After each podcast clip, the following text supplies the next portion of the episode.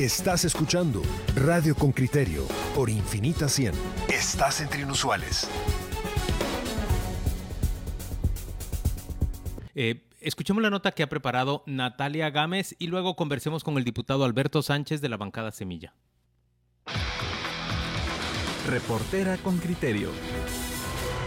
El presidente Alejandro Yamatei anunció esta semana que al menos 150 mil docentes del sector público y privado serán inmunizados con el ingreso de nuevos lotes de la vacuna contra el COVID-19. La noticia vino acompañada de la llegada de una donación del gobierno de México de 150 mil dosis de la vacuna AstraZeneca. Pero los maestros deberán esperar, pues dichos inmunizadores no serán para ellos. Así lo explica la ministra de Salud, Amelia Flores. Mire, ahorita a los maestros se les dijo que empezaron a registrarse. Yo enfaticé en que no va a empezar su vacunación aún hasta el momento en que nosotros hagamos entrega oficial al Seguro Social, al, al porque ellos van a proceder a vacunar a la mayor cantidad de, maestros. Nosotros estamos esperando eh, recibir la donación eh, de Estados Unidos. De, de, ese monto se va a hacer una entrega eh, no total, sino parcial para ir vacunando poco a poco al, a los maestros. El gobierno estadounidense ofreció una donación de 500 mil dosis, pero sin un acuerdo que eximiera a las farmacéuticas de responsabilidad sobre los efectos secundarios de la vacuna, las dosis de Moderna, Pfizer y Janssen no pueden ingresar al país. El pasado 23 de junio, Yamatei presentó una iniciativa de ley que permitirá la exención de responsabilidad y la respuesta de compensación por el uso de dichas vacunas. Flores agregó que ya hay más de 50 mil maestros registrados en el portal de vacunación. De los más de 250 mil docentes del sector público y privado, reportados por el Ministerio de Educación. En base a ese listado, nosotros pedimos que ya se entraran a registrarse. Todos los que se registran tienen que empatar con el listado que nos dio el Ministerio de Educación. Solo en el, en el momento en que dijimos que podían ingresar a registrarse, los maestros tuvimos un ingreso mayor de 50 mil en ese primer día. Además, indicó que aún no cuenta con un listado de profesores universitarios, pero que ya se empezó a contactar a las universidades a través de sus rectorías. Al problema de la escasez de vacunas se le suma el de la mala comunicación. Silvia Lucrecia Gramajo, de 52 años, es la directora del Instituto Nacional de Educación Básica Cantón Salama 1 en San Sebastián Retauleu. Para ella, la información ha sido mínima. hace como dos días tiraron un link como para que nos inscribiéramos ya los maestros. Fíjense que hasta través de WhatsApp, entre compañeros, nos han estado tirando el link, pero viene de un compañero a otro. Por parte de las autoridades, nada, ninguna información. Por eso es que hay algunos que no creen. Ahí sí que es por interés propio de los maestros que estamos viendo cómo nos vacunamos. En la aldea Las Palmas, Coatepeque, Quetzaltenango, la falta de direcciones se convirtió en desconfianza. Así lo explicó Glenda Rivera, de 49 años, una profesora de quinto primaria en la Escuela Oficial Rural Mixta República de México. Ella cuenta la escuela ahí conmigo, bueno, nos inscribimos ayer, nos inscribimos solo dos más, hay una que ya tiene 50 años, ya, ya se vacunó, y hay otras que no se van a inscribir. Porque fíjense que la verdad es que da un poco de pena, como ya de todo lo que se dice de que las vacunas pues parece que no son seguras, de que van a tener unos efectos secundarios, entonces sí, pues esa es la, la pena de las compañeras, ¿verdad? Que no sea seguro. Hasta el 20 de mayo del 2021, 325 maestros se habían contagiado de coronavirus y 29 fallecieron por la misma razón. Se según el Sistema Integral de Recursos Humanos de Minedu. Natalia Gámez, Radio con Criterio. Muy bien, ese es el reporte de Natalia y le damos ahora la bienvenida al diputado Alberto Sánchez. Él integra la Comisión de Educación en el Congreso de la República, fue electo por el partido, por el partido Semilla. Muchas gracias, eh, Alberto, gracias por acompañarnos hoy. Hola, buenos días, mucho gusto.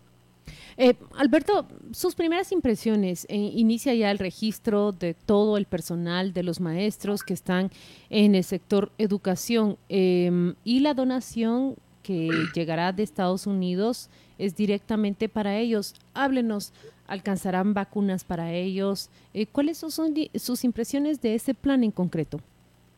A ver, empezando diciendo que la estrategia de vacunación del Ministerio de Salud ha sido prácticamente un fracaso.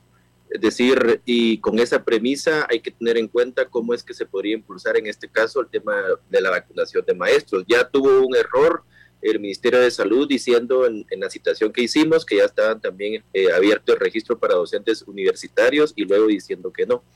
Eh, aparte de eso, eh, creo que la, el, el, esfuerzo que se está haciendo es mínimo, porque el tema de fondo es que no hay vacunas. El tema de fondo es que el gobierno ha tenido una nefasta capacidad para poder negociar eh, la, la, compra de vacunas. O sea, el ejemplo más claro es el tema de la, de la vacuna rusa. Entonces, no existe realmente una estrategia que pueda uno sentir eh, confianza y que los maestros puedan también sentir confianza en este caso de que van a ser vacunados en el momento indicado. Es decir, tuvimos que eso, eh, solicitar también, como otras instituciones, que los maestros ingresaran en esta fase segunda, porque Alberto, estaban en la, tercera fase. Alberto, pero ¿por, eh, qué los diputados, ¿por qué los diputados van a reunirse hasta el próximo martes para conocer la, la iniciativa que ha enviado el Ejecutivo para responsabilizar al Estado por, ya sabes, las farmacéuticas eh, que van a, cuyas vacunas van a ser eh, entregadas a Guatemala como donación por Estados Unidos, exigen que haya ese convenio de responsabilidad del Estado frente a cualquier reclamo de, de las personas vacunadas. ¿Por qué hasta el martes? ¿Y por qué no, digamos, trabajar hoy o trabajar mañana para aprobarlo? Una decisión absurda de la Convención Permanente, ya que ellos son los que deciden actualmente eh, en qué momento se hace la reunión. Estás diciendo el presidente del Congreso, la Junta Directiva. Sí, eh, sesión, eh, Comisión Permanente liderada por Alan, Alan Rodríguez y el oficialismo. Ellos son los que deciden la agenda en este momento de periodo extraordinario. entonces ellos bien pudieron citar para hoy, pero no lo hicieron. Decidieron hacerlo pues para el martes y realmente son aspectos que necesitan urgencia tratarlos, discutirlos, ¿verdad? Eh, Alberto, por el otro lado, eh, se está anunciando en este momento por parte del canciller Brolo que mm, habrán de llegar al país presuntamente 400 mil dosis de vacuna Sputnik la semana entrante. Si tal cosa se convirtiera en realidad, porque muchas veces nos han dicho que ya vienen, ya vienen, ya vienen y no llegan, eh, ¿qué pensarías? ¿Cambiaría tu, tu visión respecto de, de la mala proveeduría y la retrasada proveeduría de parte de la farmacéutica rusa?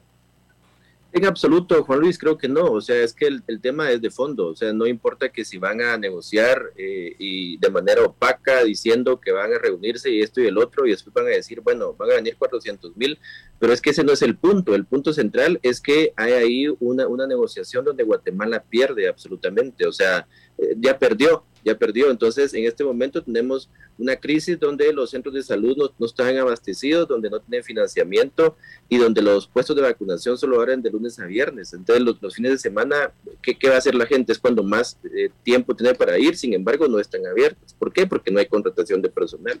Entonces, hay una crisis eh, ahí sí que permanente dentro del centro de salud, eh, los puestos de salud, eh, y no tienen la capacidad para poder abordar esta, este tema de la vacunación. Entonces, no, no, yo creo que ni mi opinión ni la de muchos ciudadanos va a cambiar eh, al momento de que vean estas vacunas. Que, podrá mitigarse la situación. O sea, eh, un gobierno que la mayor parte de vacunas las ha implementado con donaciones. O sea, es como, desde mi punto de vista, es una vergüenza que teniendo el dinero no tengamos la capacidad para comprar las vacunas, sino que tenemos que estar eh, pidiendo, limosneando las vacunas que nos van a regalar este país, este país, este país, en este caso México que nos regaló algunas vacunas, que nos donó algunas vacunas estos, esta semana. Y que, bueno, es la salvación, imagínense, ¿no? Es la salvación porque teníamos vacunas para tres días, cuatro días, hoy la tenemos para otros días más, pero es, es absurdo que estemos esperando las donaciones cuando no tenemos la no tiene el gobierno la capacidad para poder negociar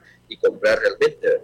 Yo le quisiera preguntar al diputado si de verdad ustedes no tienen otro mecanismo para hacer presión para esa comisión permanente. Recuerdo, por ejemplo, Ninet Montenegro cuando tenía a su cargo una comisión que no se quería reunir y ella misma se fue a plantar al Congreso y, y, y ella sola con esa fuerza hizo convocar y llegar a los demás. ¿Ustedes en la oposición de verdad están atrapados de manos o también se retiran a descansar tranquilos y nos dicen a nosotros los ciudadanos, espérense, el martes vamos a llegar ahí para, para celebrar la reunión? De verdad a la oposición no, no le queda otra que retirarse a descansar y decir, eh, ya viene el martes. Mira, es muy, es, muy, es muy complejo, es muy lamentable realmente que los mecanismos legislativos no permitan muchas veces eh, hacer presión y hacer que las cosas funcionen.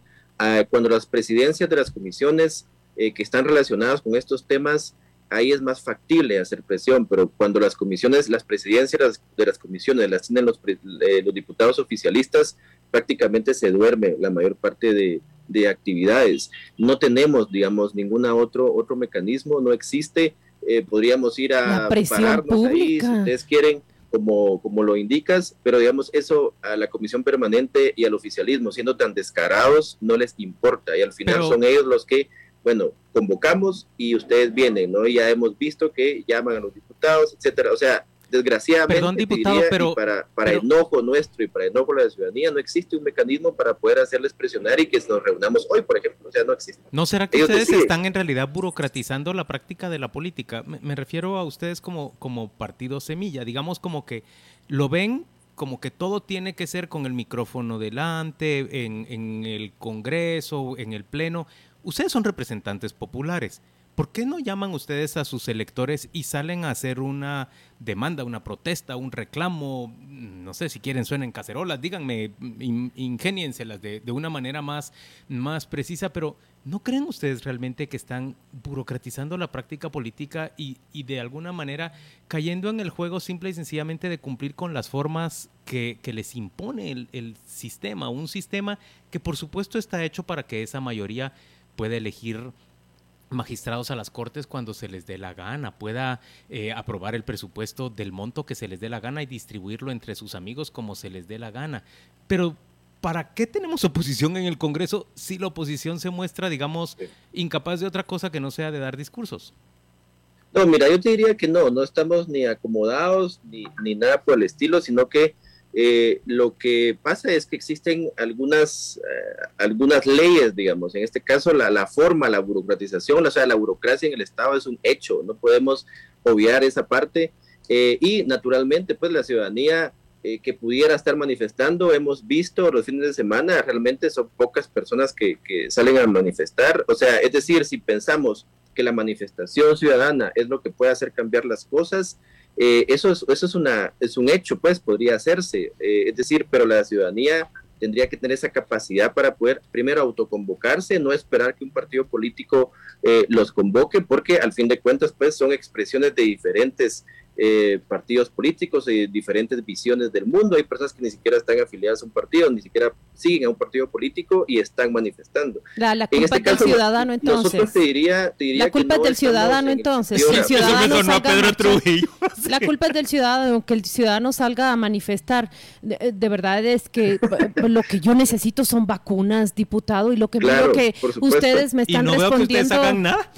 Yo lo que miro es la comisión permanente nos citó para el martes, entonces agarramos nuestras cosas y nos vamos a descansar. No, diputado, la verdad es que, los ciudadanos no estamos la interna del Congreso. O sea, es que no podemos, no es que nos vayamos a descansar, sino que desgraciadamente es esa dinámica que encontramos al momento de meternos al sistema y hacer política. O sea, nosotros naturalmente hemos sido críticos de ese sistema, pero no puedes hacer cambios, no puedes hacer cambios estructurales si no estás dentro de ese sistema. Pero ese sistema a veces tiene reglas absurdas que no puedes cambiarlas si no modificas esas reglas, pero para modificar esas reglas tienes que tener la mayoría de diputados. Entonces es como un círculo vicioso que desgraciadamente afuera a veces se percibe como incapacidad, pero no es eso, sino que es ese sistema que de cierta manera no funciona en muchos aspectos. Pero por eso estamos en ese sistema para intentar modificar paulatinamente esas cosas, ¿verdad? Y en este caso, sin duda, lo que nos urge son las vacunas y estamos como bancada, estamos intentando hacer eh, presionando todo lo posible para que las negociaciones... No, pues, no todo lo posible, no todo lo posible, solo lo que, digamos, se puede en horas hábiles y, delante del micrófono. todo lo posible sería realmente eh, plantarse delante de la casa presidencial y exigir esas vacunas a voz en cuello, no permitirle al presidente de la República que tenga una aparición... Eh, pero, ahí estaría en un acto público sin, papel, sin estar cuestionando. como de, diputado activista, estarías, explico. Es decir, qué es un, es un diputado sino un político que, representa, que representa a la población? En cambio, ¿cuál es el papel que ven ustedes? El papel, digamos, de alguien que, que simplemente tiene que cumplir con las formas. ¿Para qué queremos oposición si la oposición no es eficaz? Diputados de selfies les dijeron ya ustedes, porque solo en redes sociales están protestando es forma, es forma de comunicarnos también. No, pero miren, ese, nosotros tenemos las dos acciones. Nosotros podríamos eh, ser diputado en este país es ir cuesta arriba y más si sos de oposición, porque desgraciadamente el, diputado oficialista tiene todas las ventajas para poder gestionar, para poder incidir, para poder presionar, etcétera. En cambio, nosotros, como diputados de oposición, muchas veces eh, nos eh, cierran las puertas precisamente porque no, no estamos afines al gobierno de turno, ¿verdad? Y nosotros como siete diputados eh, estamos en esa consigna de intentar hacer cambios desde adentro. O sea, para eso nos metimos, ¿no? aunque naturalmente las críticas vengan de, diferentes espacios, pero yo te diría que en este caso estamos eh, luchando por el tema de las vacunas. O sea, lo hemos demostrado más allá del micrófono en el hemiciclo, hemos demostrado con citaciones, con visitas, hemos visitado diferentes lugares, hemos evidenciado, hemos enviado oficios, hemos eh, exigido a las autoridades. Diputados, al final no se vayan de vacaciones si la gente no tiene vacunas. tenemos para poder presionar a al gobierno de turno. Aquí le están diciendo los oyentes feliz descanso, diputado. Que, que, pasen bien este, este fin de semana extenso, que descansen mientras los ciudadanos seguimos esperando las vacunas. no, para nada. Créeme que los somos 24/7, la mayor parte de diputados, porque precisamente el, el, rol de diputado no es solo estar en el hemiciclo, ¿verdad? Sino que es hacer un montón de reuniones y un montón de visitas a diferentes lugares. Y en este caso, eh, hoy que celebramos el Día del Maestro, naturalmente estamos eh, visitando diferentes escuelas, fiscalizando la entrega de alimentos, viendo diferentes situaciones que se dan en otros municipios y departamentos eh, con un sistema educativo que es absolutamente Alberto, ¿fuiste ineficiente. Vos, fuiste vos quien cuestionó a Joviel Acevedo, fuiste vos quien, quien, quien, cuestionó a Joviel Acevedo en aquella, en aquella reunión, ¿verdad? En efecto, sí. A mí me pareció muy, muy, positivo tu cuestionamiento. En, general era un cuestionamiento educado y que simplemente le estaba preguntando, ¿usted en qué escuela trabaja? Dígame qué, qué, qué, ah, funciones ha cumplido. Yo, eso lo reconozco. Eso lo dije yo también. y lo encuentro valioso, Alberto, pero insuficiente muy insuficiente. Por supuesto. Un sistema educativo, por, favor. Vos ya te diste cuenta que nosotros tenemos a nuestros este niños con un año y medio perdido. Vos sabés que el estudio en Estados Unidos dice que después de este año de pandemia se va a necesitar 10 años para recuperar el nivel de educación que tenían, de rendimiento que tenían los estudiantes. ¿Cuánto van a necesitar los guatemaltecos? De verdad, opositores, no se conformen simplemente con dar declaraciones airosas. Necesitamos una oposición que pelee de verdad por sus representados. Alejandro Arevalo nos envía este mensaje. Qué bien que recuerden a Ninet solita contra todos. Un ejemplo para estos señores de oposición, entre comillas tiempos aquellos saludos. Diputado Alberto Sánchez, yo también, yo fui quien, quien reconoció que por primera vez miraba a un diputado que le preguntaba a Joviel Acevedo y le planteaba esos cuestionamientos que son tan necesarios, pero en todo caso hoy lo que nos queda a los ciudadanos que esperamos la vacuna es esa sensación, una oposición acomodada, una oposición que se retira a descansar. Feliz descanso, diputado. El martes los veremos firmando finalmente ese acuerdo para que podamos... Mm, recibir vacunas de otros proveedores, seis, siete meses tarde, diputado.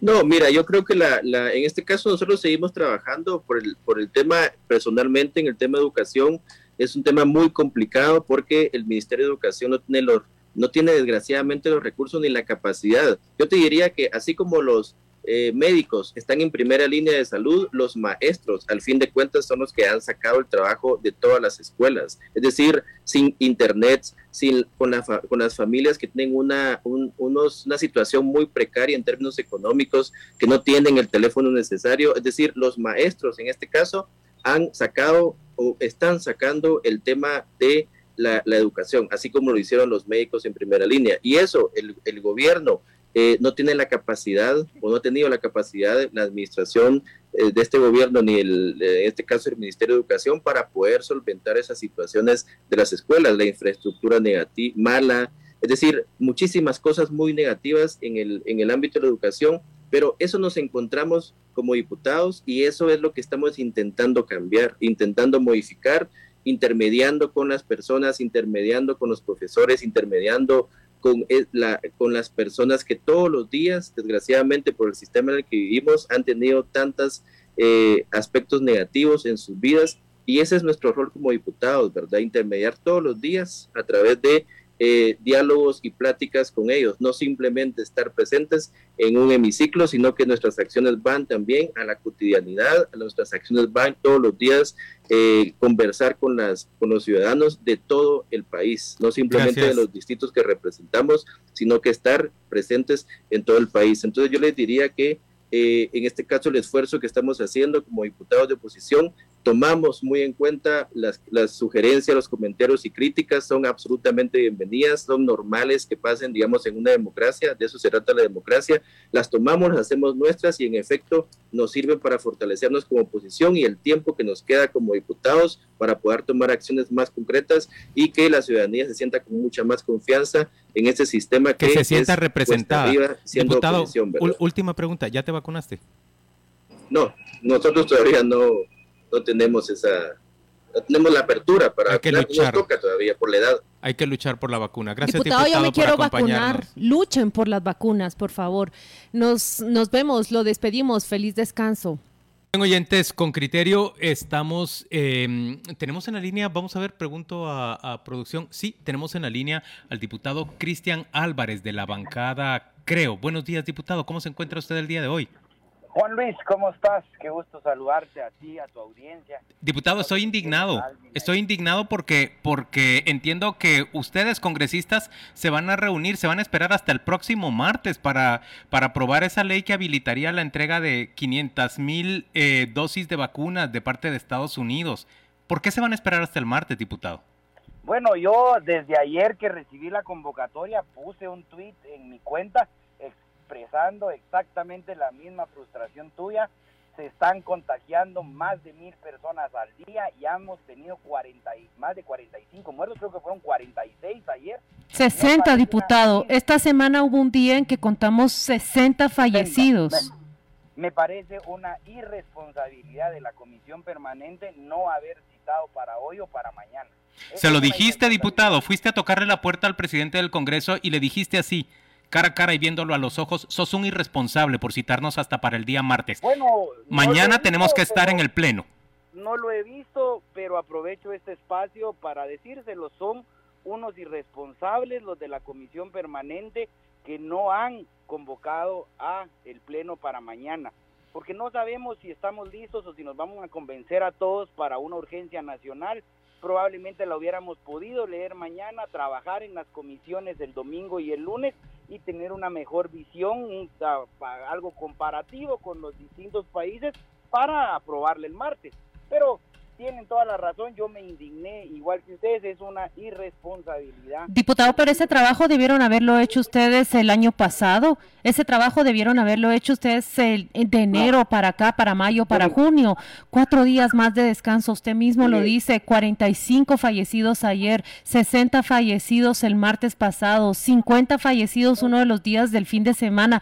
Diputado, en menos de dos días Guatemala contará 9 mil fallecidos por COVID, la gente está notando que estamos en la peor crisis de la pandemia y ustedes dicen hasta el martes vamos a utilizar el descanso para estudiar esta ley. Diputado, de verdad que tanto la oposición como el oficialismo nos tienen eh, indignados, eh, defraudados. Pareciera que la pandemia no urge, pareciera que la protección de los ciudadanos es un asunto para después.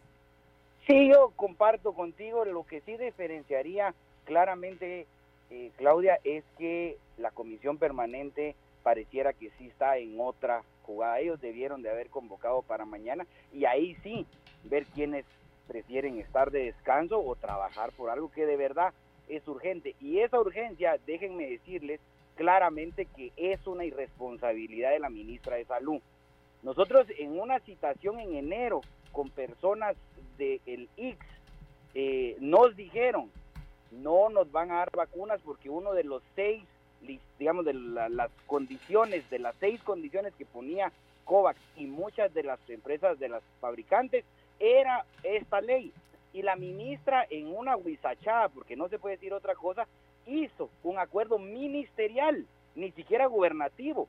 Ella con un acuerdo ministerial si quería volar el código civil o diputado, el comercio. Diputado, yo comparto tus críticas al Ministerio de, de Salud Pública al presidente de la República por la catástrofe, la patética gestión que tienen para el plan de, de vacunación. pero diputado, pero diputado, yo no puedo conformarme con que vos pongas un tuit en el que decís que deberían llegar mm, eh, antes a, a aprobar eh, esa ley. ¿Por qué no están vos y tu bancada junto a otras dos o tres bancadas hoy en el Pleno de la República, megáfono en mano, llamando uno a uno a los diputados que no quieren llegar, a los araganes que prefieren descansar de aquí hasta el martes para aprobar esa ley? Realmente, ¿qué hace falta para que la presunta oposición quiera animarse a sacar de su zona de confort a los oficialistas que están, claro, dedicados a ganar mucha plata, pero no a servirle a sus representados?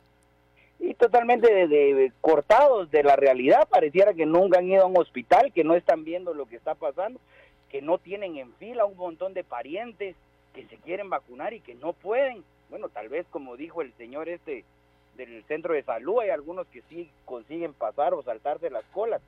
Pero yo creo que sí debimos de haber sesionado el jueves eh, yo voy para el Congreso ahorita porque ahí me estoy trabajando todo el día, pasaré dejando mi cartel en la puerta, voy a pasar comprando unas cartulinas. Tienes razón, Juan Luis, hay que ser más creativos, más enérgicos, salir del Twitter. Eh, oposición de Twitter. Oposición, oposición de Twitter, oposición de selfies.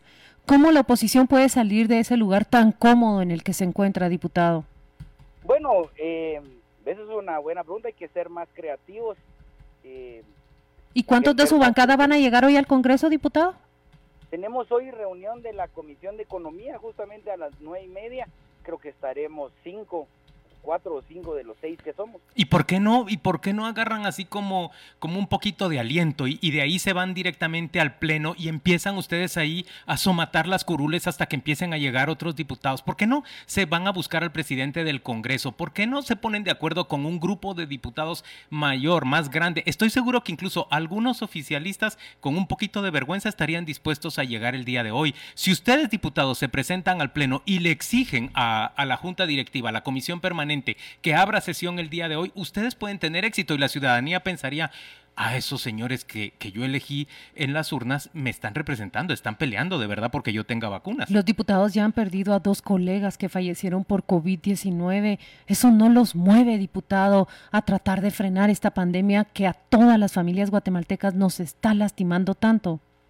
Sin lugar a dudas hay que ir más allá porque el gobierno ya falló eh, la ministra creo que se tiene que ir y nosotros pues tocará asumir más allá del Ustedes también diputados. Ustedes también tienen que asumir diputados. Correcto, correcto. Hay que asumir más allá de la oposición que hasta la fecha hemos sido o, la fiscalización que hemos presentado.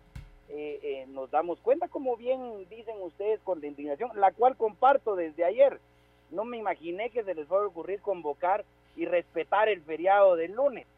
Dije, por lo menos van a convocar el lunes, pero querer agarrar ese feriado hasta el martes eh, sí fue indignante. Yo desde ayer. Pónganlos en evidencia, no se vayan ustedes al feriado, váyanse ahorita para el pleno, exijan que lleguen los, los votantes y empiecen a decirle a la población, señores del en su diputado fulanito de tal no está aquí, usted necesita vacunas, exíjale que venga en este momento. Y por el otro lado, háganme favor, dejen de ser tan, tan, tan mansamente, digamos, educados con, con el gobierno de la República ya se pagaron 79 millones de dólares. Queremos saber en dónde están nuestras vacunas. A mí no me vale que ahorita el canciller venga a decir que a lo mejor nos entregan 400 mil la semana entrante. Es, una vergüenza lo que hacen pasar al país.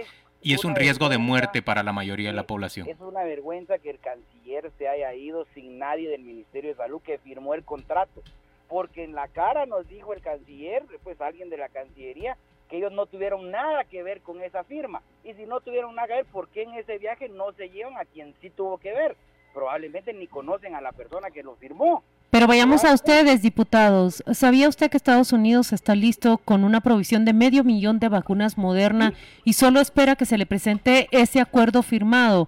¿Usted sabía, diputado, que en el próximo entrega del mecanismo COVAX podemos acceder a vacunas de Pfizer si ustedes firman esa ley? Yo sabía eso desde enero y se lo dije en la cara a la ministra. Y la ministra en la cara nos mintió. Es que son unos irresponsables. Yo desde enero tengo el, live de Facebook donde me dice los del IX que eh, se necesita un acuerdo. Y la ministra llegó a decir que con un acuerdo ministerial era suficiente. Y esas irresponsabilidades de ellos que no entienden, que no aceptan que se están equivocando y ahora resulta que se quejan por ir mucho al Congreso. Estas cosas en enero se las dije yo en la cara a los dos. Pero diputado, ¿te das cuenta que toda tu respuesta, que toda tu respuesta es la culpa es de otros, la responsabilidad es de otros? Lo que te estamos pidiendo aquí es que te hagas responsable vos, vos que pediste el voto a la ciudadanía, que nos digas qué vas a hacer para conseguir que esas vacunas vengan cuanto antes. Y es lo que hago constantemente, fiscalizándolos a ellos. Ya fui a salvar una dosis de AstraZeneca que la estaban tirando porque en el frasquito salían 11 vacunas y ah, desde ayer, no sé, no he visto los tweets de los demás colegas, pero creo que fui el único que desde ayer se ofendió al decir, ya no puede ser esto, están, esto está fuera de control y ustedes quieren descansar hasta el martes, no se vale. Pero en la frustración que la comparto, tienen ustedes razón de que hay que ser más creativos y una oposición más eh, ruda. Más diligente, más, activista más que terminen algo. No, no se, no, no se trata de creatividad, se trata de trabajo, se trata de ser menos indolente y de ser menos conformista con la realidad que les ha tocado hacer oposición. Se trata de realmente ejercer una presión. Ustedes en la bancada, creo, son seis. ¿En dónde están? ¿En dónde está la presión que pueden ejercer? ¿Ustedes tienen secretario general de partido o, o solo es de los que se aparece para la época electoral? El secretario general del partido, Rodolfo Noise, que es diputado. Mm, es que no hemos visto que diga esta boca es mía respecto al tema. Hemos hecho presión, el laboratorio clandestino que funcionaba en el aeropuerto lo cerraron a presión de mi despacho y lo abren ayer por decisión de la ministra, un laboratorio clandestino. Y vamos a poner las denuncias penales que tengan que hacerse porque esa es nuestra función. Ahora, yo comparto que quisiéramos hacer más, yo también quisiera tener alguna mejor relación con las bancadas de oposición y trabajar juntos. Pero sin lugar a dudas, esta, digamos, este regaño que creo yo que es de la población en voz de ustedes, eh, toca hacerlo, aceptarlo, hacerlo propio y entrarle eh, con más ganas, con más ganas. Yo le he hecho ganas todos los días, pero seguro que entiendo que hace falta mucho más por hacer.